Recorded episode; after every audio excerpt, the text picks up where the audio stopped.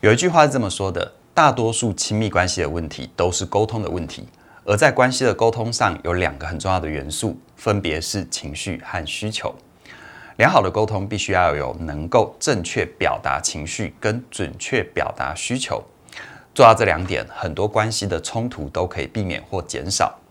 今天的分享，我来跟你说一下，在关系里怎么样表达自己的情绪和需求。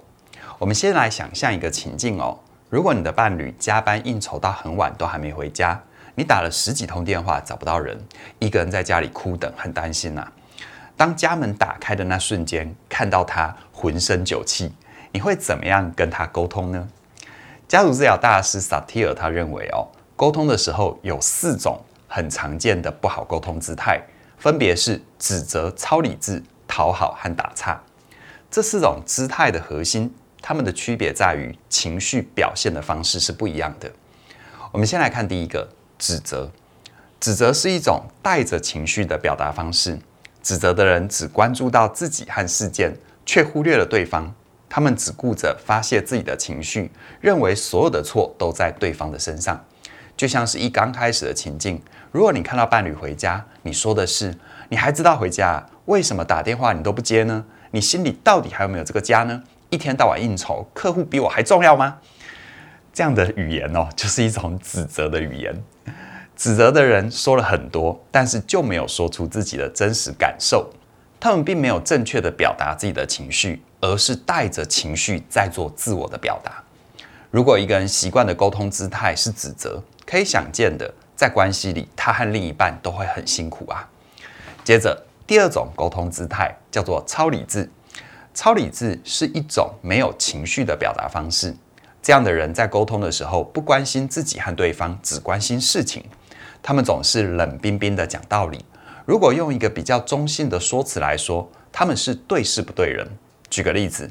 如果案例当中的其中一方用超理智的姿态回应伴侣，可能会这么说：“怎么又这么晚回家？不是跟你说好多遍了，你经常这样对身体是不好的。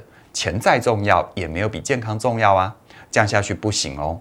你要不要跟公司沟通一下，能不能少点应酬？如果没办法，考虑换一份工作吧。”如果你是晚归的，你听到伴侣这样子说，你的感受是什么？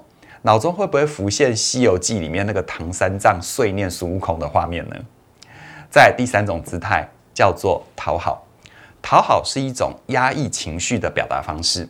讨好的人只关注到对方和事件，但却隐藏压抑了自己的真实感受。举个例子哦，同样的情境，其中有一方好不容易等到伴侣回家了，开口就说：“你回来啦，累不累啊？我帮你放个洗澡水。”这其实是一种讨好。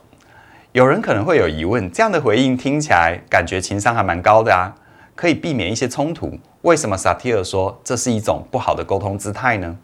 这是因为哦，讨好的人压抑了自己的情绪，就像是案例当中那个等门的人，明明心里是很担心，而且是不满的，却没有把自己的感受直接说出来。虽然表面上看起来没有冲突，但情绪压抑久了，总有一天会爆发或生病的。最后一种沟通的姿态叫做打岔，打岔是一种忽略情绪的表达方式。打岔的人忽略了自己、对方还有事件，像转移话题或者是沉默不说话，都是打岔的对应方式。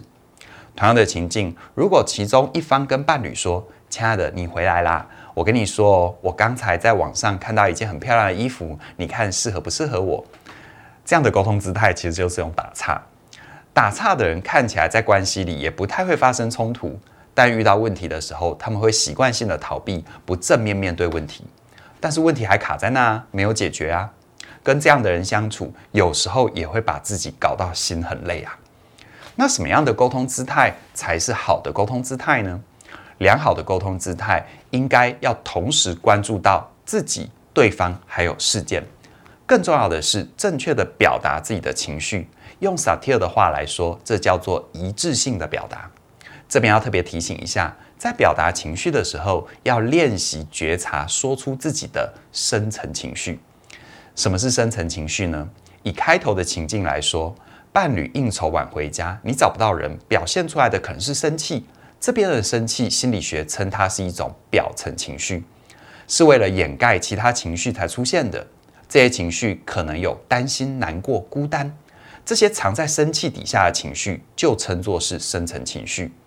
而一段亲密关系，只有当两个人都能够真实的说出自己的真实情绪，才能够建立有安全感的亲密连接。所以呢，当等门的人看到伴侣终于回家，比较好的表达应该是：我知道你加班应酬到这么晚，一定很累很辛苦。但你经常应酬到这么晚，我一个人在家真的很担心，担心你会喝坏身体，也担心你晚回家是不安全的。除了正确的表达情绪之外，良好的亲密沟通还需要准确的表达需求。每一次关系的冲突都一定藏着没有被看见、没有被满足的需要。当另一半出现抱怨、指责这些攻击的行为，通常是他的需求没有被满足的外在表现。在心理学里有个概念叫做心理可视性，说的是当一个人的内在需求被伴侣看见、理解、接纳的时候。他就会有满满的幸福感和被爱的感觉，所以呢，心理可视性是亲密关系能够维持的重要关键。而想要自己的内在需求被看见、被理解、被接纳，我们不能总是奢望对方有读心术啊，必须要学会表达自己的需要。当你有这样的能力之后，你也比较能够觉察到伴侣的需要。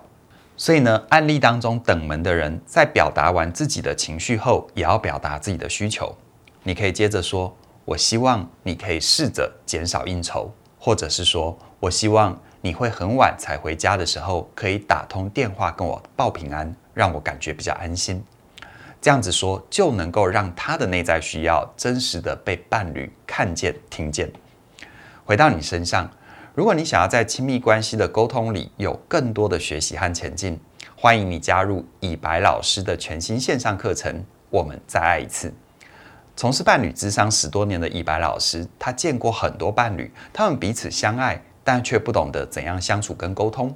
每一次的吵架都会陷入同样的模式，把自己和对方的心搞得伤痕累累。